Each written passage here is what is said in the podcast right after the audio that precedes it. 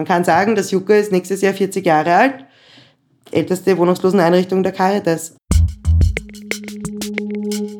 Jung, erwachsen und wohnungslos zu sein, das ist nichts, das ist nicht catchy. Damit kann man auch meine, wenig Spenden lukrieren, jetzt aus meiner Sicht. Wenn ich daran zurückdenke, wie ich meinen 18. Geburtstag verbracht habe, dann war das nicht mit Sack und Back in eine Wohnungsloseneinrichtung einzuziehen. Wo ich halt gewusst habe, okay, ich muss funktionieren, ich bin die Einrichtungsleitung, also das ist jetzt mein Job, ja, das tue ich. Ähm, und ich bin wirklich emotional und dann habe ich halt eben versucht, das noch, noch zuerst ohne Tränen irgendwie zu schaffen. Das war, das war vollkommen, ja, das hätte ich gar nicht probieren müssen. Hallo, das ist eine neue Folge des Podcasts Mitten am Rand. Ich bin heute hier im Juka, im Haus für junge Wohnungslose der Caritas im 16. Bezirk und gegenüber von mir sitzt Maresi Kinzer. Du leitest dieses Haus. Ja, korrekt. Hallo. Hallo Maresi, vielleicht magst du ein bisschen äh, erzählen, wie lange du ganz persönlich äh, hier schon im Juka arbeitest, ähm, wer die Menschen sind, die hier leben und ich werde nachher noch sagen, warum ich völlig verblüfft war, wie ich zu Caritas gekommen bin, warum es überhaupt dieses Haus gibt. Ja, sehr gerne. Ähm, zunächst einmal danke, dass ich beim Podcast dabei sein darf. Ähm, ich bin seit 2012 als Sozialarbeiterin im Juka, habe da begonnen, war meine erste Sozialarbeitsstelle und ähm, ja, habe das Haus lieben gelernt und auch die Bewohner und Bewohnerinnen lieben gelernt und bin jetzt seit 2019 als Einrichtungsleitung im Juka tätig. Somit einfach ein bisschen weniger ähm, in der aktiven Sozialarbeit, aber trotzdem haben wir hier im Juka schon auch eine Open Door Policy und mir ist es ein Anliegen, alle Bewohner und Bewohnerinnen auch zu kennen und deren Background irgendwie zu kennen, damit man ein Gefühl kriegt, wer sind eigentlich die Leute oder wo, wo sind jetzt wieder irgendwie speziellere Bedarfslagen oder Problemlagen, auf die man aufmerksam machen muss oder was unsere Aufgabe ist, einfach das der Öffentlichkeit auch äh, bekannt zu geben. Wer sind unsere Bewohner und Bewohnerinnen? Ähm, junge wohnungslose Erwachsene ab 18, sprich ab dem Zeitpunkt, wo das Jugendamt oder die Amt für Kinder, Jugend und Familie äh, nicht mehr zuständig ist, ab dem Zeitpunkt, wo sie volljährig sind, ähm, bis maximal 30. Das ist so die Altersgrenze. Tatsächlich ist es aber so, dass der Altersschnitt bei 21 liegt, 22 und der Großteil unserer Bewohnerinnen unter 25 ist. Also es pendelt sich so tatsächlich ein, so mit 20, 21 ist so die, die Hauptgruppe, die bei uns ist. Ich grätsch da gleich rein, weil ja. genau das ist das, was mich völlig verdattert hat oder überrascht hat, wie ich zur Caritas gekommen bin. Ich hatte immer das Bild von obdachlosen Menschen, alter Mann auf der Parkbank, Rauschebart, ähm, kaputte Kleidung, vielleicht auch verschmutzte Kleidung, unter Umständen noch eine Bierdose oder einen, einen Doppler damals äh, mhm. in, der, in der Hand oder neben sich stehend. Äh, wieso gibt es junge Obdachlose? Und jetzt sagst du gerade auch noch, ähm, dass die ein Durchschnittsalter von ähm, knapp über 20 haben. Naja, es gibt, es gibt viele, viele Gründe, warum es äh, junge Wohnungslose gibt und auch viele Gründe, warum man sie nicht in der quasi, warum es einem draußen nicht auffällt, dass es die gibt. Ja. Es ist schon richtig, die wenigsten sieht man auf der Straße bewusst. Ja. Es ist schon ein, es ist eine Altersgruppe, die ähm, sehr bedacht darauf ist, dass man nicht wahrnimmt, dass sie wohnungslos sind, dass man nicht wahrnimmt, dass sie irgendwie am Rande der Gesellschaft stehen, dass man nicht wahrnimmt, dass sie armutsgefährdet sind, sondern wo das Thema schon auch immer ist, man will irgendwie doch ein Teil oder eine Akzeptanz der Gesellschaft haben. Ähm, und deswegen werden sie so nicht wahrgenommen. Ähm, der Hintergrund, warum es äh, junge Wohnungslose gibt, ist einfach der, dass es immens schwer ist, mit 18 mit einer nicht ausreichenden ähm, Ausbildung, aus instabilen Verhältnissen kommend, ähm, keine, keine Perspektiven entwickelt haben und plötzlich auf der Straße zu stehen. Also es ist schon so ein, ähm, der, der, der Großteil unserer Bewohner und Bewohnerinnen hat irgendwo in der, in der Vergangenheit, in der Kindheit und Jugend Instabilität erfahren. Das kann ganz unterschiedlich sein. Das kann sein, dass die, dass die Familien zwar einen guten Familienzusammenhalt hatten, aber armutsgefährdet waren, deswegen häufig delogiert wurden, häufig irgendwie in anderen Einrichtungen waren als Familie, wo sie dann mit 18 einfach raus müssen, weil sie dann aus dem ähm, quasi zu alt sind, um, um da irgendwie versorgt zu werden. Oder dass es äh, Beziehungsabbrüche innerhalb des, des Familiensettings gab, durch Scheidungen, durch Gewalt, durch ähm, ja, keine Ahnung, schon von, von Kindheit an eigentlich in, in, in Heimen oder in WGs aufgewachsen ähm, wo es dann auch mit 18 der Punkt ist, du bist erwachsen und volljährig und jetzt musst du eigentlich auf eigenen Beinen stehen. Oder als drittes, was wir auch haben, jetzt nicht, nicht in der Masse, aber schon auch Personen mit ähm, eben einfach Fluchterfahrung, also ehemalige UMFs, ähm, die quasi die, die Berechtigung haben, in der Wohnungslosenhilfe unterzukommen, aber halt einfach auch damals mit 18 raus sind und halt in den Jahren, vier, also mit 14, 15, 16 viel Fluchterfahrung hatten. Du hast auch jetzt darüber gesprochen, dass sie in Wirklichkeit so wie unsichtbar sind. Also das, ich habe ja damals auch ein Vorurteil quasi gehabt. Ich habe geglaubt, das sind nur alte Menschen und ich glaube, so geht es ganz vielen Menschen, aber äh, Gibt es eine Größenordnung oder Zahlen dazu, wie viele Menschen unter 30 äh, sind obdachlos oder wohnungslos in Wien? Also es gibt, ähm, es gibt Größenordnungen, es gibt Zahlen. Natürlich ist es alles schwierig, weil wie, wie, wie kann man das tatsächlich sehen und messen? Und da gibt es eben eine, ähm, eine Möglichkeit über die Statistik Austria, die jetzt auch noch einmal sich mit der Bundesarbeitsgemeinschaft Wohnungslosenhilfe in Anlehnung an die europäischen Richtlinien, was ist wohnungslos, was ist obdachlos, ähm, sich das nochmal genauer angeschaut hat und da gesagt haben, okay, es werden quasi alle Leute gezählt, die im zentralen Melderegister als obdachlos aufscheinen. Das ist der eine Teil. Das heißt, man kann eine Postadresse machen und, und scheint dann so auf. Und der zweite Teil ist die Personen, die in einem in einer Einrichtung sind oder irgendwie dort unterkommen. Und der, der, ich glaube, der Maßstab ist, das muss zumindest in dem Messjahr an einem Tag sein. So. Und da ist tatsächlich immer noch so, und ich habe es erst vor kurzem wieder geprüft, weil die Zahlen ja, das überprüfe ich auch nicht jedes Jahr, ob das immer noch der Stand ist, aber es sind 30 Prozent unter 30 in Wien wohnungslos. Das heißt rund ein Drittel. Rund ein Drittel, ganz genau. Da zählen natürlich, muss man schon auch sagen, ähm, Kinder rein, also auch Leute, die noch nicht 18 sind, ja, die zählen schon auch rein, die mit Familien in, in wohnungslosen Einrichtungen sind. Aber das, das ist mir relativ egal. Ich meine, es ist einfach ein Drittel äh, unter 30, die wohnungslos sind. Ja. Und wenn man jetzt sagt, ich glaube, in Wien sind es jetzt 12.600 Menschen ungefähr, die, ähm, die wohnungs- oder obdachlos sind, kann man sich's ausrechnen, ja, wie viel davon unter 30 sind. Und der Punkt ist, das sind die, von denen wir wissen. Das ist eben, ja. Also es ist wie bei, wie bei den Frauen ja auch häufig und wie es eh auch schon in einem Podcast mal thematisiert wurde, das sind schon noch viele Dunkelziffern. Und gerade die Jungen, ähm, nutzen Couchsurfing, prekäre Wohnverhältnisse irgendwo schon auch sehr stark. Ja? Also die sind schon noch, die reizen, glaube ich, alles aus, was sie an, an Beziehungen irgendwie eingehen können oder wo sie noch ein bisschen was kriegen, ähm, bevor sie überhaupt hier landen. Ja? Weil natürlich, das, so leibend ist auch nicht hier. Ja? Diese Zahl haut einen ja eigentlich um, dass ähm, in einem Land wie Österreich, in einer Stadt wie Wien, eine so große Anzahl an jungen Menschen obdachlos wird. Ähm, du hast jetzt gerade davon gesprochen, dass äh, die Betroffenen selbst alles unternehmen, dass sie in irgendeiner Form unsichtbar in Wirklichkeit sind oder nicht auffallen. Aber äh, stellst du dir nicht manchmal auch die Frage, ob das gesellschaftlich oder politisch erwünscht ist, dass sie nicht auffallen, dass man das gar nicht weiß? Also ja, gut, gute Frage. Ähm, also ich glaube schon auch, weil so ein, ich glaube, sie werden von der Gesellschaft schon noch sehr stark an den, äh, an den Rand gedrängt. Und es ist schon dieses Bild des, ähm, also jung, erwachsen und wohnungslos zu sein, das ist nichts, das ist nicht catchy. Damit kann man auch meine, wenig Spenden lukrieren, jetzt aus meiner Sicht, aber auch das, was Wissen damit anfangen. Ja, das, der, der Grundgedanke oder so blöd klingt, sind dann, na, warum gehen sie denn nicht arbeiten? Warum machen sie keine Ausbildung? Die sind eh jung und fit, ja, sollen halt was machen, sollen halt auch irgendwas beisteuern quasi. Ähm, das heißt, da werden ihnen schon auch Steine in den Weg gelegt, sicher von uns oder unserer Haltung, ähm, was das Ganze nochmal schwieriger macht, das irgendwie nach außen zu tragen. Und ich sehe das, gerade wenn es dann so geht um, um Interviewanfragen oder halt, wenn sich einfach auch Medien mal interessieren für unsere Zielgruppe, dass es da auch immens schwierig ist, natürlich äh, Personen zu finden, die sich auch hinstellen und sagen, ja, ich bin wohnungslos aus den und den Gründen. Ja. Das ist schon, also die sind da schon sehr, auch sehr vulnerabel und wollen das irgendwie nicht, nicht nach außen tragen und ähm, ja, haben da tatsächlich auch Berührungsängste. Ja. Ist gesellschaftlich nicht eigentlich auch so, solange ähm, sie Kinder sind, bis zur Pubertät oder danach. Ähm, knapp danach werden sie noch als schützenswert oder äh, lieb oder unterstützenswert angesehen. Ähm, und sobald sie dann im Alter von euren Bewohnerinnen und Bewohnern sind, das heißt mit dem 18. Geburtstag oder Erwachsenen, dass man dann eher salopp gleich sagt, das sind Gefraster oder selber schuld oder sehr schnell diese Schuldfrage stellt. Oder was ist dein Eindruck da?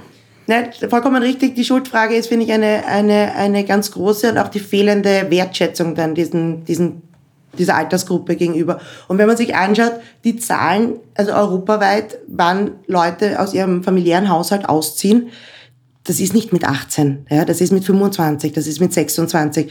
Das ist halt einfach, das hat sich so entwickelt. Ja. Das kann man gut oder schlecht sehen, wie auch immer, aber es hat sich so entwickelt. Und dann haben wir hier äh, Bewohner und Bewohnerinnen, die einfach mit 18 rausgestellt werden. Also die mit 18 ähm, volljährig sind und dann funktionieren müssen. Und das, obwohl sie so einen Rucksack tragen, obwohl sie so viel schon erlebt haben, obwohl sie so viel ähm, ja, Schwierigkeiten schon von Anfang an hatten, ja, wo es klar ist, die haben kein, die haben kein stabiles Netz, das sie auffangt, wenn da mal irgendein Blödsinn passiert oder sowas, sondern na, mit 18 bist volljährig. Und das ist schon etwas, dass die ähm, gerade Kinder- und Jugendhilfe, die ja theoretisch die Möglichkeiten hätte, bis 21 zumindest zu verlängern, dass da in Wien, und auch da gibt's viele verschiedene Hintergründe, warum das so ist, und ich will es jetzt nicht angreifen, da ist sicher auch Personalmangel dahinter und all diese, all diese Themen, aber gerade in Wien wirst du eigentlich nur verlängert, wenn du stabil bist. Also wenn du, weiß nicht, eine Lehre gerade machst und sie sagen, na passt, da, da bleibst noch ein bisschen bei uns, damit das irgendwie funktioniert.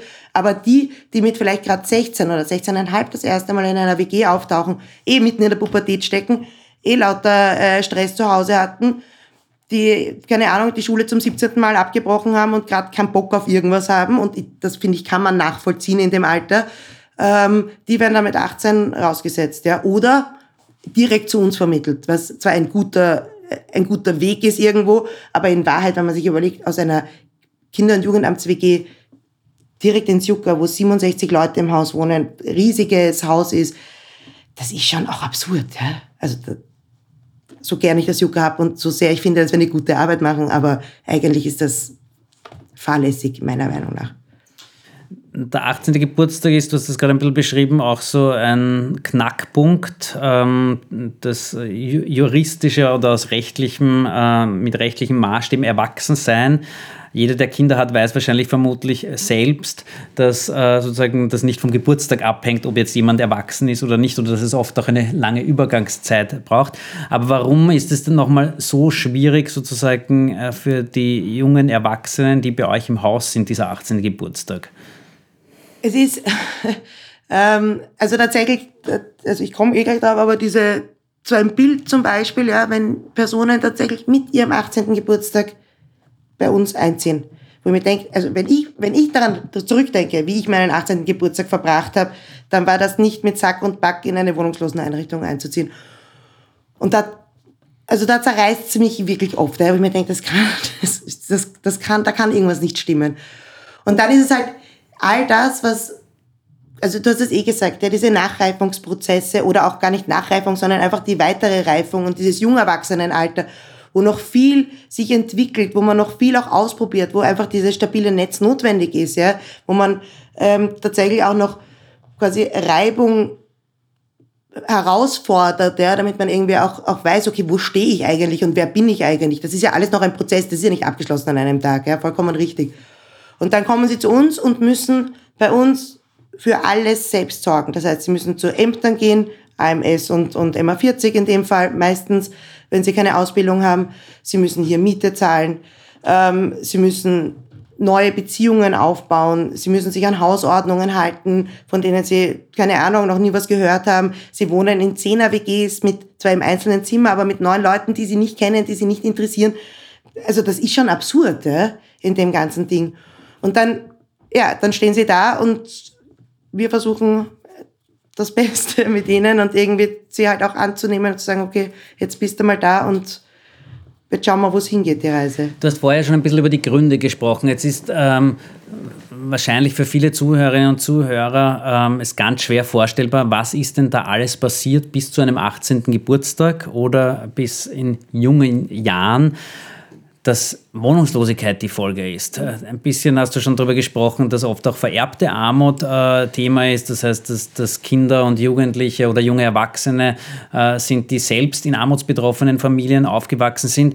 Aber vielleicht kannst du noch konkreter ein bisschen darauf eingehen, was da für Gründe äh, vorliegen. Und das ist ja meistens nicht nur ein Grund, sondern es sind viele.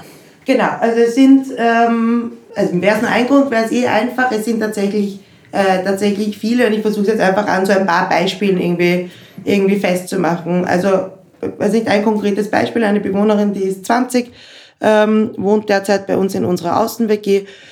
Die hat, ähm, die ist in Wien aufgewachsen. Ihre Eltern haben sich scheiden lassen. Sie hat bei der Mutter gewohnt und dem Stiefvater zuerst in Ungarn dann ähm, war sie im Kindergarten dann in Niederösterreich mit der Mutter. Die Mutter ist irgendwie ein paar Mal umgezogen. Finanziell war es da tatsächlich auch nicht besonders stabil.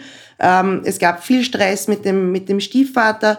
Auch die Positionierung der Mutter eher zum neuen Partner, damit da die Beziehung stabil ist und bleibt und eher weg vom, vom eigenen Kind. Ähm, und sie ist dann mit, mit 14 das erste Mal ähm, auf der Psychiatrie gewesen, weil sie also auf der Kinder- und Jugendpsychiatrie, weil sie selbstverletzendes Verhalten gezeigt hat, eben aufgrund äh, diverser Schwierigkeiten zu Hause, ist dann von der Kinder- und Jugendpsychiatrie in eine WG entlassen worden von der Kinder- und Jugendhilfe, war dort bis 16 und hat dann aber irgendwie gedacht, okay, oder dann war, hat sich so ein bisschen wieder stabilisiert mit der Familie und dann wurde sie zurück zur Familie entlassen.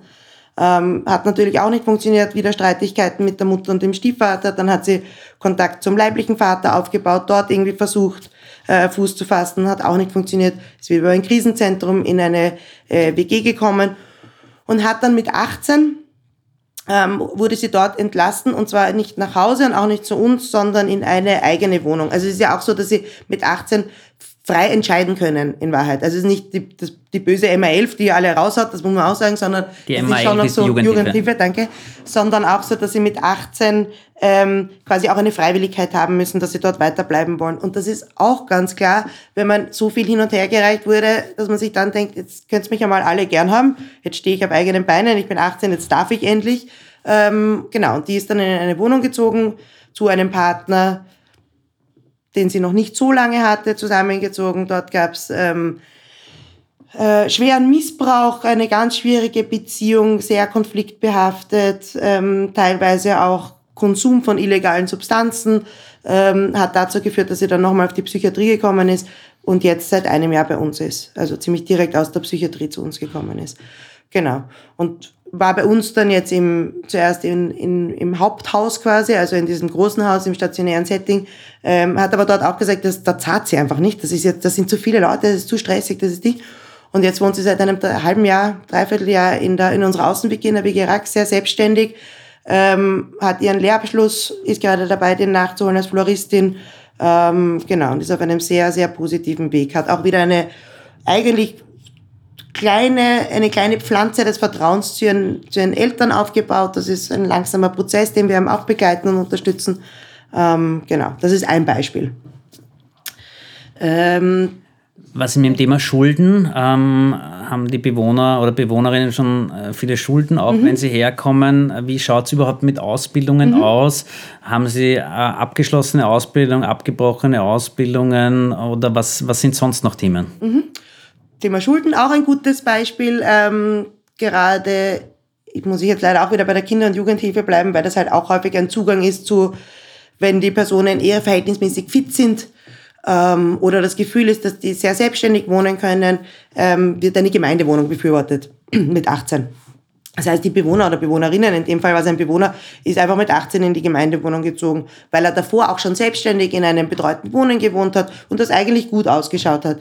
Schwierigkeiten waren halt einfach, dass du mit 18 eben, dass er selbstständig für sein Einkommen sorgen musste, dass er alleine in dieser Wohnung gesessen ist, selbstständig schauen musste, okay, wie zahle ich Miete, dann kam plötzlich eben äh, Wien Energie, musste man zahlen, hat nicht genau gewusst, wie er das machen soll. Also eine vollkommene Überforderung mit einer eigenen Wohnung, ähm, das dann so weit geführt hat, dass eine relativ klassische Kopf in den Sand äh, Methode war mit, okay, ich ähm, nabel mich ab und ich mache keine Briefe mehr auf und ich, ich reagiere auf gar nichts mehr was natürlich dann der Nachteil hatte, dass die Person delogiert wurde und dann mit äh, Delogierungskosten bei uns einzieht, ja, wo es dann den, der nächste Weg quasi in die eigene Wohnung halt schon deutlich erschwert ist, weil wenn man bei Wiener Wohnen delogiert wird, ist das eine, dass man die klarerweise das zurückzahlen muss, was man einfach offen hat an Schulden, aber als zweites auch, dass es eine Sperre gibt, einfach bis wann man wieder in eine, in eine Wiener Wohnen, Wohnung ziehen kann.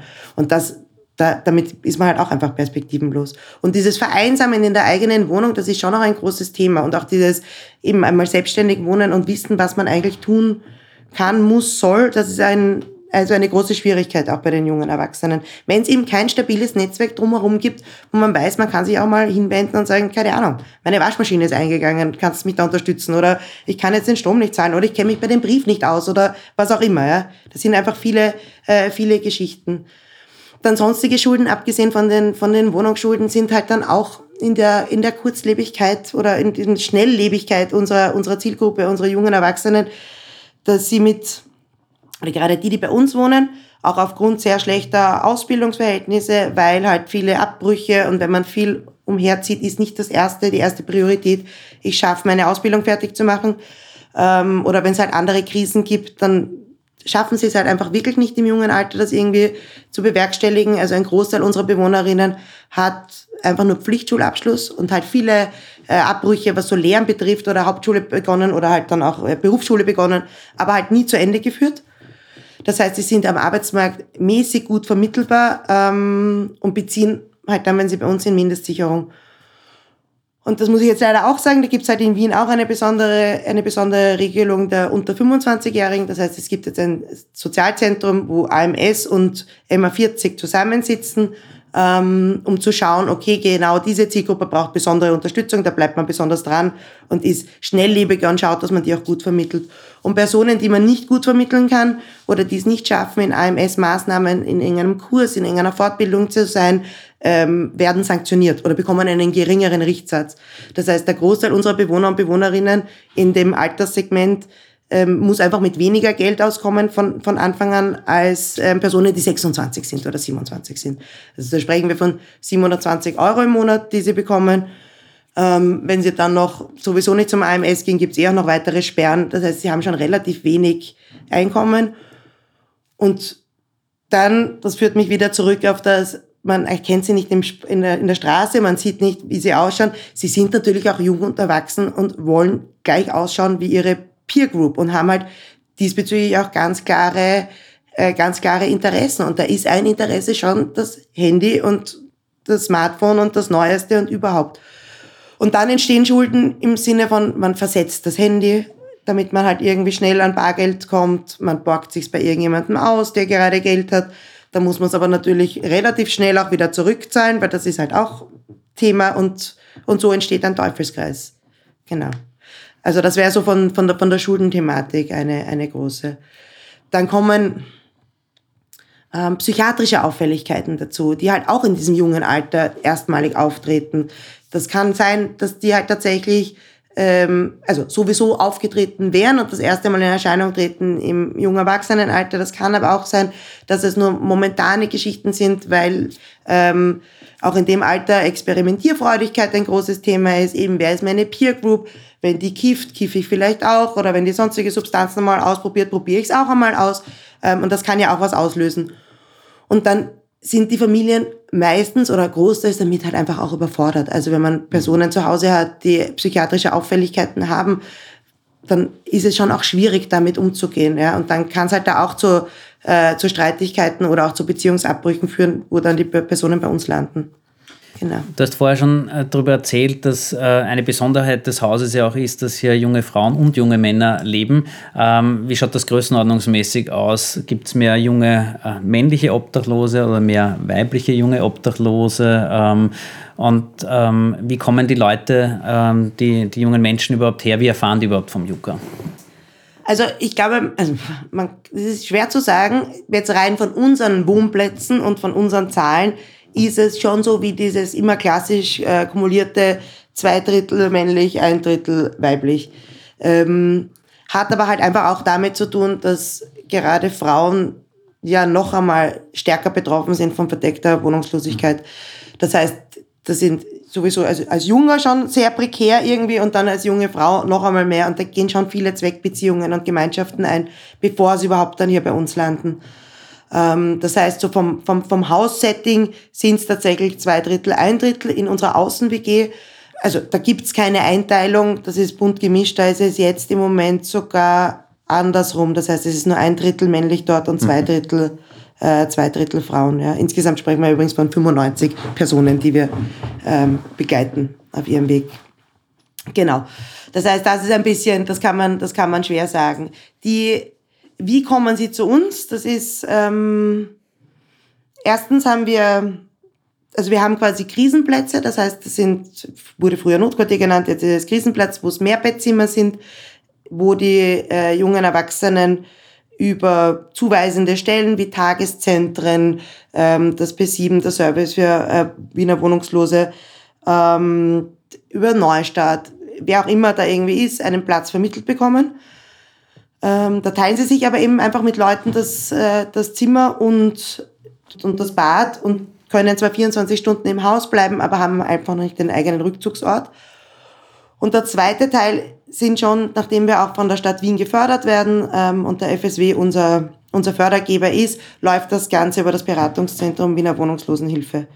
Genau. Das heißt, über die Beratungsstelle des Fonds Soziales Wiens genau. werden die Leute zu euch zugewiesen, genau. um dann einen fixen Platz äh, bei euch genau. zu haben. Ganz genau, ganz genau. Also da muss man einen Antrag stellen, der wird dann geprüft, ob man quasi förderwürdig ist oder ob man den Förderkriterien entspricht, sagen wir mal so, und bekommt dann eine, bekommt dann eine Zuweisung. Kannst du ein paar von diesen Kriterien vielleicht nennen? Ja, ähm, das eine ist, man darf nicht zu viel oder auch zu wenig verdienen. Also man muss quasi einen Anspruch auf Mindestsicherung oder Sozialhilfe haben. Mhm. Ähm, das zweite ist, dass der Lebensmittelpunkt in Wien sein muss. Das dritte ist schon, dass man ähm, Betreuung benötigt. Das heißt nicht nur günstigen Wohnraum, sondern tatsächlich auch ein Betreuungsangebot benötigt. Und dass, dass man eigentlich schon einmal, also quasi, dass man unverschuldet wohnungslos geworden ist, somit auch eigentlich schon einmal selbstständig irgendwie gewohnt hat und dann die Wohnung verloren hat. Das ist so ein bisschen eine, ein, eine schwierige Bezeichnung, weil es schon auch immer wieder dazu gekommen ist, dass es junge Erwachsene gegeben hat, die bei uns dann im Notquartier waren oder jetzt im Krisenplätze waren, die gesagt haben, sie haben, sie wurden abgelehnt, weil sie direkt von zu Hause mit 18 rausgeschmissen wurden und da der Bedarf nicht erkannt wurde, also dass sie unverschuldet wohnungslos geworden sind oder bei Leuten, die einen Überbelag, also wo zu viele Leute in der Wohnung gewohnt haben, wo dann die jungen Erwachsenen gesagt haben, passt, meine vier, vier Geschwister sollen noch dort bleiben, ich bin 18, ich gehe das ist trotzdem, also unverschuldet, ja, das, der hätte nicht weiter wohnen können, aber da ist so ein Graubereich, wo man dann ein bisschen diskutieren muss und manchmal auch intervenieren äh, muss von unserer Seite aus, um zu erklären, naja, aber eigentlich sind sie jung und wohnungslos und eigentlich bräuchten sie schon eine Bewilligung bei uns. Jetzt ähm, kommt wer neu hier ins, ins Juka ähm, über die Krisenplätze, ehemaliges Notquartiersplätze. Da habe ich noch vor eine Frage, warum gibt es diese sprachliche Veränderung? Soll das ablenken davon, dass es wirklich um eine Notsituation geht? Oder ähm, ist das eher deshalb, damit es nicht stigmatisierend ist? Oder ist es alles von dem? Die sprachliche Veränderung hat mehr damit zu tun, wie sich die Wohnungslosenhilfe in Wien gerade entwickelt und dass der, ähm, dass der Fonds Soziales Wien, der primär dafür zuständig ist, eine neue Strategie fährt, wo Notquartiersplätze nicht mehr gewünscht sind. Was bedeutet, dass nicht mehr gewünscht ist, diese, diese großen Mehrbettzimmer, wo mehrere Leute zusammenwohnen, untertags raus müssen, in Stockbetten wohnen etc., dass sie davon wegkommen wollen, weil es einfach vollkommen richtig, qualitativ ist das kein Standard. Und deswegen will man sich auch von diesem Begriff lösen. Genau. Jetzt gibt's die Chancenquartiere oder Chancenhäuser per se schon in, in Wien, wo man, wo einfach die, die äh, wohnungslosen Menschen hinkommen können und einen für eine Zeit lang dort wohnen können, ohne Bewilligung und ohne Ding. Ähm, und wir haben uns als Juka halt einfach noch die, die Möglichkeit freigeschaufelt mit, ähnlich wie im Frauenwohnzentrum, das ist so eine vulnerable Gruppe, die kommen manchmal in Krisen einfach daher, die brauchen ganz schnell einmal einen, einen Schlafplatz und ein Angebot und einen Beziehungsaufbau dann im Haus, dass wir einfach jetzt einmal bei den, bei den Krisenplätzen geblieben sind. Ich bin mit dem Terminus eh nicht ganz zufrieden. Mal schauen, wie sich weiterentwickelt wird. Aber wenn jetzt, ähm, um darauf zurückzukommen, jetzt zieht wer neu bei euch ein, mhm. ähm, steht hier vor der Tür. Mhm. Ähm, womit eigentlich und ähm, was passiert dann? Wie schaut konkret sozusagen mal der Einzug aus, beziehungsweise eure Arbeit? Wo setzt sie an? Oder ähm, ich kann mir das ja teilweise gar nicht vorstellen, weil es wahrscheinlich so viele Themen äh, sind, an denen man parallel ansetzen muss. Mit was beginnt man und ähm, wie kann da auch eine Priorisierung passieren? Es ist unterschiedlich, wenn sie aus äh, WGs kommen und direkt halt dann irgendwie einziehen mit 18, haben sie meistens relativ viele Sachen, weil sie sich halt einfach das mitnehmen. Entschuldigung, dass ich einhacke, WG klingt so ähm, romantisch, das sind aber auch aus der Kinder- und Jugendhilfe genau, WGs, also betreute genau, WGs. Genau, betreute WGs kommen, da haben sie halt einfach schon ihr Sack und Pack und das, was sie sich angesammelt haben. Äh, Personen, die ins Notquartier oder ins Krisenplätze kommen ähm, und quasi direkt von der Straße kommen oder schnell rasch einen Platz brauchen, die haben eigentlich nur ein, eine Tasche mit sich maximal, ja, wenn überhaupt. Manchmal noch einen Ordner mit alten Dokumenten und sowas, aber grundsätzlich ist das eine Sporttasche, die sie, die sie haben, die sie gepackt haben. Genau, und dann kommen sie zu uns und tatsächlich das Erste, äh, was passiert ist, wir sagen Hallo und fragen, ob es okay ist, dass wir per Du sind ähm, und stellen uns vor und sagen, schön, dass du da bist, setz dich mal hin. Ähm, es ist jetzt ein bisschen bürokratisch alles, aber jetzt kommen wir mal an, ich bin die Marise, wer bist du? So. Ähm, das ist nämlich auch ein, ein Unterschied zu den anderen wohnungslosen Einrichtungen, dass wir von Anfang an also es sind viele per se und es gibt sicher auch viele Gründe, warum das, warum das sinnvoll ist. Bei uns halt einfach auch aufgrund des Alters ist das schon einmal der erste, äh, quasi der erste Türöffner, dass wir A, sie duzen, aber B, vorher fragen, ob es eh okay ist. Ja? Und dann ist sie meistens ein, der klar, ja, so. Ähm, und dann passt das eigentlich ganz gut. Genau, und dann ziehen sie mal ein oder dann gibt's halt, gehen sie die Hausordnung durch, ähm, kriegen einen Meldezettel, erklären einmal ein bisschen, was ist das Haus, versuchen auch zu erklären, dass sie nicht abgeschreckt sein sollen, weil es halt doch groß ist. Also ich meine, es sind vier Stock-WGs, es sind viele Leute, die irgendwie immer unterwegs sind, versuchen einen ersten kleinen Rundgang durchs Haus zu machen, aber es ist halt natürlich alles sehr, es ist schon viel, was wir erzählen und es ist viel, was die, was die Personen mitbringen, so dass man es eh versucht runterzubrechen auf einmal das Wichtigste und eigentlich, okay, jetzt kriegst du mal einen Eindruck vom Haus. Dann ist es so, dass man in den, in den Anfangstagen schon auch immer wieder fragt, wie es den Leuten geht und ob eh alles passt oder ob sie sich irgendwo nicht auskennen, gerade so Waschküche und all diese, all diese Themen, die sind, ob sie ähm, bei uns in der Werkstatt mitarbeiten wollen oder in, in der Jukantine mitarbeiten wollen, um ein bisschen Struktur in den Tag hineinzubekommen, all diese Geschichten. Und dann gibt's ein erstes Gespräch äh, mit der Sozialarbeit. Das ist so, da haben wir gesagt, dass es muss ungefähr innerhalb von einer Woche einen, einen Termin geben. Und das ist tatsächlich so ein klassisches Erstgespräch, wo wir ein bisschen erheben, wo kommt die Person her, wie schaut's aus mit Einkommen, wo gibt's irgendwie Knackpunkte. Genau. Und dann anhand dessen wird langsam, äh, wird langsam aufgebaut. Also es ist so ein, es ist schon was, was braucht die Person als eins und wo können wir irgendwie unterstützen und dann selber priorisieren. Und das sind schon die Sachen, die auch von Ihnen kommen, ja, mit was, was brennt jetzt am meisten. Also es ist einerseits die Aufgabe, dass man den Überblick behält und sagt, okay, Einkommenssicherung ist aber wichtig, aber gleichzeitig verstehe ich, dass die jetzt, weiß ich nicht, der siebte Wiener Linien äh, Strafzettel jetzt gerade besonders, besonders stresst. Das heißt, wir schauen uns das einmal an. Nächste Woche, weiß ich, setzen wir uns zusammen und schauen uns das mit dem Einkommen an. Also da auch relativ, relativ häufige Termine vielleicht oder häufige Gespräche, die auch so zwischen Tür und Angel stattfinden können, die ja dann auch nicht ewig lang sein müssen, sondern einfach nur so ein, weiß ich nicht, ja, also unsere, unsere Sozialarbeiter, Sozialarbeiterinnen haben auch immer, auch immer die Bürotür offen und es passiert eigentlich viel an so Personen, die einfach mal reinschauen und plaudern und dann sagt man, du, wie schaut's denn eigentlich aus mit der Mindestsicherung? Hast du jetzt schon was bekommen? Und heißt, na, noch immer nicht, keine Ahnung. Na, dann rufen wir mal gleich gemeinsam an und fragen nach und dann kommst in drei Tagen wieder, dann schauen wir, ob ein Rückruf eingegangen ist. Und also eher so auf der Ebene. Deswegen ist es auch schwer zu sagen, wie man priorisiert. Es ist schon viel, was, was halt von ihnen kommt. Jetzt hast du vorher auch gesprochen, dass ähm, illegale Substanzen ähm, mhm. teilweise auch Thema sind. Ähm, wie geht sie da mit dem Haus um, überhaupt mit Suchtproblematiken, ähm, auch mit dem Thema Alkohol? Ähm, mhm. Was, gibt es da für Regeln im Yucca? Also das Yucca hat sich in den letzten zehn Jahren ähm, sicher sehr entwickelt, auch was die Nähe zu, unserer, zu unseren Bewohnerinnen oder der Bedarfslagen unserer Bewohner und Bewohnerinnen oder der Lebenswelt ähm, betrifft. Äh, und seit ein paar Jahren sind, also sind wir sehr kulant. Mal so. Es ist in den allgemeinen Bereichen ist Alkohol verboten und sind illegale Substanzen verboten. Aber was uns ein Anliegen ist, ist, dass das Zimmer, und die Zimmer sind eh schon nicht groß, aber dass das wirklich ein Raum für Privatsphäre ist und ein Raum, der ihr Raum ist. Das heißt, wir gehen auch nicht einfach so rein, wir klopfen 3000 Mal an und fragen eh, ob es okay ist, wenn wir kurz einmal reinschauen. Und wenn sie sagen, na, dann ist es auch okay. Und im, im gleichen verhält sich dann mit allem, was konsumiert wird. Das heißt, es gibt schon einfach, ähm, genau, was am Zimmer passiert, bleibt am Zimmer, wird von uns nicht sanktioniert. Hat den Vorteil, dass es viel einfacher ist, dann auch in Beziehung zu treten und Sachen zu thematisieren. Die Jahre davor oder vor ein paar Jahren war es noch so, dass das alles verboten war und das dann zu Sanktionen geführt hat. Also eh kein Wohnplatzverlust, aber halt für eine Nacht verschickt werden oder ein Hausverbot oder sonstigen Geschichten. Ähm, und wir sind davon abgekommen, weil es einfach A nicht zeitgemäß ist und B eigentlich diesen Beziehungsabbruch, den unsere Bewohner und Bewohnerinnen so verinnerlicht haben, nur noch weiter fördert. Ja, indem wir dann sagen, na, aber das darfst du nicht und das darfst du nicht. Und das ist nicht unser Ansatz. Unser Ansatz ist, sie sollen mit all den Geschichten, die sie haben, ähm, leben lernen. Ja? Und das muss nicht abstinent sein und das muss nicht Ding sein, sondern man muss irgendwie schauen, okay, wo gibt es einen Leidensdruck, dann versuchen wir zu intervenieren. Und wenn es den nicht gibt, ist es auch okay.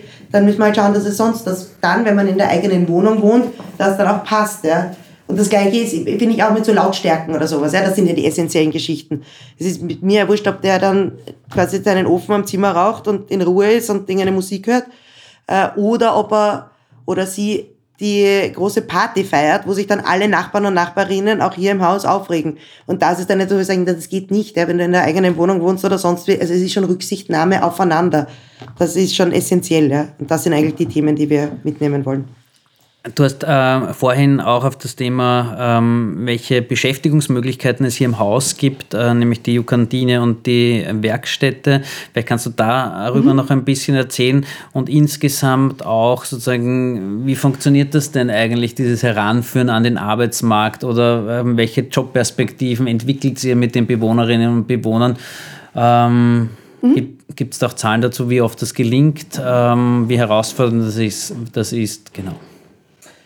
Also, ähm, genau, wie ich vorher eh schon gesagt habe, der Großteil unserer Bewohner und Bewohnerinnen hat äh, ganz rudimentäre Ausbildungen und ist weit entfernt, äh, irgendwie in eine, in eine Lehre, äh, quasi eine Lehre zu starten, die dann vielleicht auch durchzuhalten äh, oder in einen Job zu wechseln. Die, die Wunschvorstellungen unserer Bewohner und Bewohnerinnen sind schon immer sehr groß. Ja. Das ist schon natürlich, will man irgendwie der Gesellschaft entsprechen. Und wie entspricht man der Gesellschaft, indem man einen Job hat, indem man sich was leisten kann, indem man eine Wohnung hat und dann Familie gründet. So, das klassische Bild. Da ist dann viel äh, Fingerspitzengefühl gefragt mit und, und Einfühlvermögen mit, naja, aber es ist unrealistisch, dass du die letzten vier Jahre nie gearbeitet hast, es nicht schaffst, aufzustehen in der Früh, diesen Rhythmus nicht hast und jetzt aber einen 40-Stunden-Job beim Burger King zum Beispiel beginnst. Ja, also daran wirst du scheitern. Das ist irgendwie ein Ding. Das ist gut, wenn sie es ausprobieren, aber dann muss man halt, müssen wir halt wieder auffangen, dass es nicht funktioniert hat.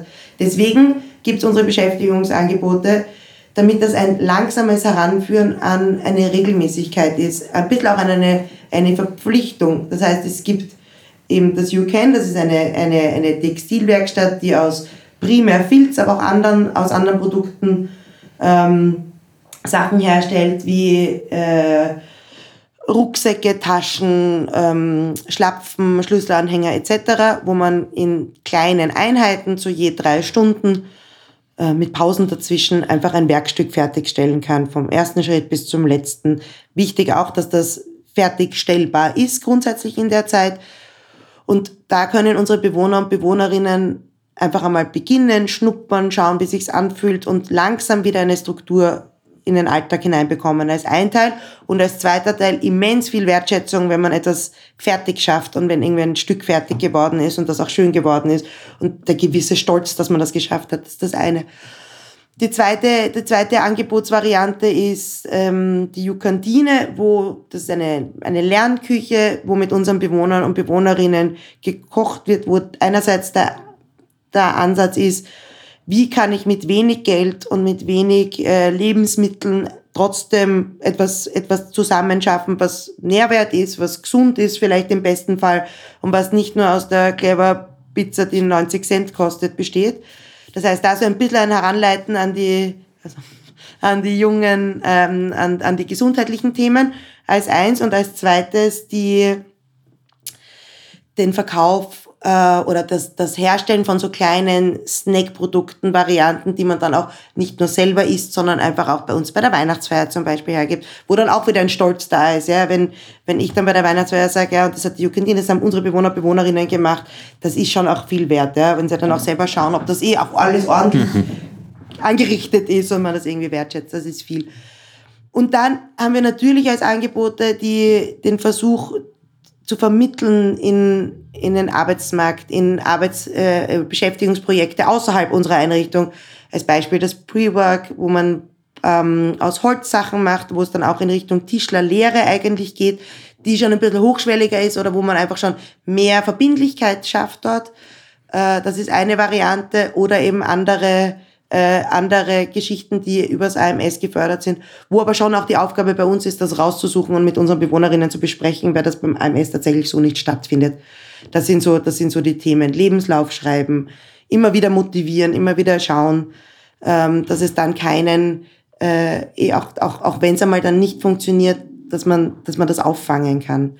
Es ist schon viel, was unsere Bewohnerinnen, also ich glaube, ich habe es vorher äh, irgendwann erwähnt, aber so dieses bewusste oder das erlernte Scheitern. Hm. Das ist so ein, man weiß eh, dass es nicht funktionieren wird und deswegen reagiert man auch schon so und hofft ein bisschen, so blöd klingt, darauf, dass die Reaktion dann von uns die ist, die immer schon die Reaktion war. Sprich, die ist, na, du schaffst eh nichts und ich habe dir doch gleich gesagt und war doch klar, dass du da nicht fähig dazu bist, etc. Ähm, und das versuchen wir halt dann natürlich anders zu lösen mit, naja, okay, kann passieren, schauen wir uns einfach das nächste an. Oder was hatten die gedacht? Oh, super. Ja? Und das ist halt dann auch wieder ein anderer Zugang, wo sie dann recht überrascht sind manchmal, dass wir jetzt so reagieren und nicht, und nicht irgendwie mit einem, mit einem Vorurteil oder irgendwie wertend. Alles, was du beschreibst, die Arbeit mit jungen äh, Wohnungslosen oder jungen Obdachlosen, klingt schon sehr intensiv, sehr herausfordernd, ähm, manchmal vielleicht auch an die Belastungsgrenze äh, kommend. Aber jetzt sind wir gerade mitten in einer Pandemie, nach wie vor, seit 18 Monaten. Was hat denn äh, die, diese Situation hier im Haus verändert? Ähm, nämlich gerade, wenn es um junge Menschen geht und ähm, mit den Herausforderungen, ähm, wo es geheißen hat, zu Hause bleiben, Abstand halten und all diese Fragen, die damit verbunden waren. Ähm, ja, es war, also wenn man so sagt, dieses eben, wie du sagst, zu Hause bleiben, Abstand halten, das ist äh, das war nicht oder wenig durchzuführen im Haus. Ähm, sehr schwierig, viel mit den Bewohnern und Bewohnerinnen zu besprechen gewesen, gerade so in der Anfangszeit, wo ja auch viel sanktioniert wurde draußen und viel Polizei unterwegs war. Da gab es schon auch häufig Missverständnisse, sagen wir mal so. Also wir haben es versucht, unseren Bewohnern und Bewohnerinnen zu erklären und auch irgendwie mitzugeben, dass sie eigentlich nur unter den fünf Gründen quasi das Haus verlassen sollten, so. Ähm, genau, das sind so Themen gewesen, die wir halt dann mit ihnen wieder erarbeitet haben etc. Also das waren schon, das war schon schwierig. Was uns sonst aufgefallen ist, ist war, dass die, ähm, dass sie sehr, sich sehr zurückgezogen haben und sehr isoliert haben, weil wir halt auch alle unsere Beschäftigungsprojekte einmal runtergefahren haben und gesagt haben, okay, das können wir nicht bewerkstelligen, wir wissen nicht genau wie. Und gemerkt haben, dass da viel an, an Beziehungsaufbau verloren geht, dass unsere Bewohner, Bewohnerinnen eigentlich trotz des großen Hauses in den Zimmern vereinsamen ähm, und wir dann im, im, im Frühjahr, also so im Mai begonnen haben und sagen, okay, das geht nicht, das ist, da, da, da, da läuft irgendwas schief und haben dann halt begonnen mit den Sportplatz äh, früher zu öffnen oder zu nutzen, die Tischtennisturniere zu machen, irgendwas, wo wir sagen, okay, wir, wir, wir machen was gemeinsam, was ja auch uns was gebracht hat. Also uns meine ich jetzt uns Mitarbeiter, Mitarbeiterinnen. So haben wir irgendwie versucht, in unserer kleinen äh, Yucca-Blase da bestmöglich gemeinsame Sachen zu machen, sofern das halt den, den Regeln noch entsprochen hat. Ja. Das hat man viel ähm, auch in der Zeitung gelesen, ähm, in Online-Artikeln äh, ist darüber berichtet worden, dass ähm, diese Pandemie, diese Sondersituation auch zu vermehrt zu Gewalt geführt hat, zu psychosozialen Krisen. Habt ihr das auch hier im Juka erlebt? Wir hatten es ja leider tatsächlich sehr, ähm, sehr stark und es ist natürlich immer die Frage, wie, wie, wie hängt was zusammen und wie spielt was zusammen. Ich bin aber schon der Meinung, ähm, dass eben die Pandemie der große Auslöser ist ähm, für eben psychiatrische Auffälligkeiten, ähm, eben Vereinsamungen, Depressionen etc., Wir hatten im Mai in der Pandemie, also ganz am Anfang, ähm, einen jungen Bewohner, der eh schon, also der Schizophrenie diagnostiziert hat, eigentlich gut eingestellt war, muss man sagen. Ähm, sprich ein Depotmedikament, also regelmäßig beim, beim psychosozialen Dienst angebunden, äh, seine Medikamente regelmäßig genommen hat. Aber den hat diese Situation trotzdem so dermaßen gestresst, dass irgendwie sein Ausweg oder sein Szenario war, dass er aus dem Fenster gesprungen ist. Gott sei Dank, muss man ehrlich sagen, ist das glimpflich ausgegangen. Also er war lange im Spital und wir haben jetzt immer noch Kontakt zu ihm und unsere, also meine Kollegen und Kolleginnen haben ihn auch regelmäßig im Spital besucht. Aber das war schon, also das war schon sicher bedingt dadurch, ja, dass, dass, dass, dass das irgendwie, dass das zu viel war. Ja. Das sind eben die Extremen. Oder einen jungen Menschen, der bei uns eingezogen ist, nicht einmal einen Monat bei uns gewohnt hat und dann aufgrund eines sehr riskanten Konsums, aber anscheinend auch eines sehr hohen Leidensdrucks, wir haben ihn noch nicht so gut gekannt, ähm, sich dann bewusst in einer Überdosis das Leben genommen hat. Mhm. Auch im Haus. Und ich muss jetzt, ich habe vorher gesagt, ich bin seit zehn Jahren oder neun Jahren da. Das war auch mein, mein erstes Mal, ähm, dass, dass jemand verstorben ist in der Einrichtung. Und da war schon als, als Faktor, dass wir dann gesagt haben, okay, ähm, was gibt's für, für Krisenangebote quasi auch für die Bewohner, Bewohnerinnen, was löst das aus und was gibt's für Möglichkeiten. Und dann hat das äh, die, der Krisennotruf gesagt, dass sie würden eh, aber sie dürfen nicht in die Einrichtung kommen, sie können nur irgendwo draußen sein. Ich sagte, okay, das bringt unseren Bewohnerinnen nichts, weil die kommen dann nicht. Also das, da muss jetzt jemand sein, der quasi einen ganzen Tag da sitzt, wo man auch mal reinhuschen kann, wenn man das Gefühl hat, man möchte jetzt was reden. Gott sei Dank war FEM, also Frauengesundheitszentrum und das Männergesundheitszentrum, die in Kooperation mit uns stehen, die beiden Psychologen und Psychologinnen, die da immer kommen, so spontan gesagt, sie kommen einmal und setzen sich her und vielleicht will wer reden. Ich habe mir ein paar Bewohnerinnen aus der WG geschnappt und wir haben uns oben auf die Dachterrasse gesetzt und einmal geplaudert und ich habe auch gesagt, das, ich, ich kann euch auch nichts. Es, das ist auch für mich das erste Mal, aber es ist halt so und irgendwie, ja, jetzt reden wir mal so. Ähm, Genau, und haben halt dann auch für uns selber eine, eine eben so eine Abschiedsfeier gestaltet unter Einhaltung aller Regelungen im Hof draußen mit Lagerfeuer, wo wir auch die äh, Freunde und Freundinnen dieses jungen Erwachsenen, die auch mit uns in Kontakt getreten sind, für die das natürlich auch nicht verständlich war, wie sowas passieren kann, eingeladen haben, die dabei waren und das war immens stimmig. Was ich wirklich positiv gefunden habe, war dieser Zusammenhalt auch im Haus und auch das, wie die Bewohnerinnen dann mit uns gesprochen haben und auch uns als Ressourcen genutzt haben und vice versa in Wahrheit, also auch wie ich sie als Ressource genutzt habe. Aber erschreckend fand ich schon, wie, wie eingeschränkt halt dann die anderen Angebote waren, auf die man eigentlich sonst baut. Also dieses, eben auch der, der, der äh, psychosoziale Dienst, der BSD, mit dem wir eigentlich eng sind, haben auch gesagt, ja, wegen der Pandemie können wir nicht ins Haus kommen und all diese, all diese Sicherheitsvorkehrungen, die sicher legitim sind, aber die halt uns dann ähm, ja, das Setting bei uns irgendwie erschwert haben natürlich. Ja. Woher schöpft ihr selber Kraft, Energie, du ganz persönlich, aber auch ihr im Team, um diese Arbeit machen zu können? Du hast gerade von dem sehr dramatischen Fall erzählt oder von zwei sehr dramatischen Fällen allein in den letzten Monaten ähm, Gott sei Dank Ausnahmefälle, aber trotzdem wird es andere, andere Herausforderungen, wie du sie eh beschrieben hast, auch geben. Was macht sie da, um eure Arbeit nicht nur gut gemeint, sondern professionell und gut machen zu können? Es ist schön, dass du sagst, äh, nicht nur gut gemeint. Ähm, es ist ein, also wie ich finde, ein, ein, ein, ein hoher Anspruch, den ich an ähm, meine Kollegen und Kolleginnen habe, ist schon einer, dass man, das ist, ist kein 9-to-5-Job und es ist kein ähm, ich arbeite nach Vorschrift und dann lege ich meinen, Schreibtisch, äh, meinen Stift hin und gehe, sondern es ist, wir müssen das große Ganze im Blick haben, also die, nicht nur den einzelnen Bewohner, sondern eigentlich die gesamte Altersgruppe.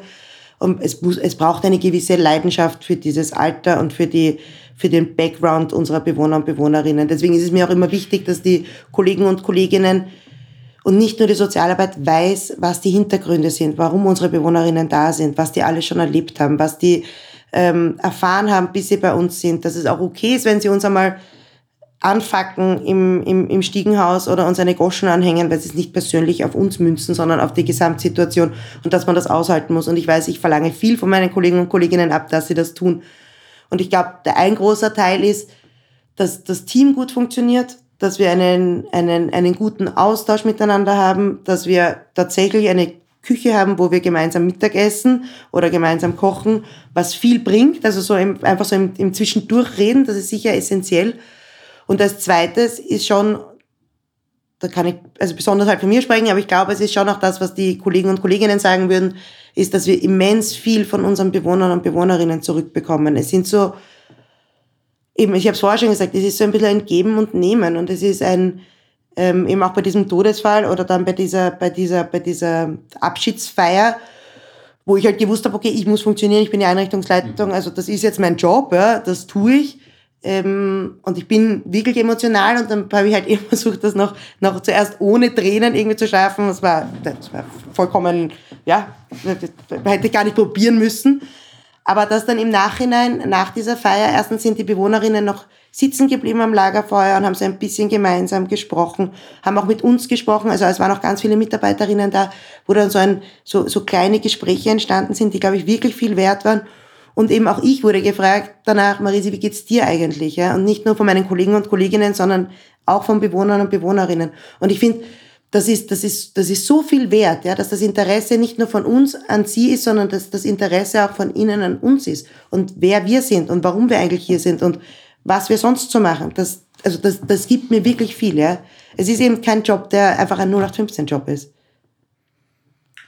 Das sind schon fast großartige Schlussworte. Ich habe aber eine letzte Frage, ähm, nämlich wenn du an diese jungen Erwachsenen denkst, ähm, an das Thema Wohnungslosigkeit, ähm, was hast du für Wünsche, die ähm, von der Gesellschaft oder von der Politik jetzt oder zumindest möglichst bald umgesetzt äh, werden könnten, damit äh, es das Thema vielleicht gar nicht mehr gibt? Vielleicht ist es ein Wunschtraum oder dass es zumindest eine starke Verbesserung für diese jungen Erwachsenen gibt.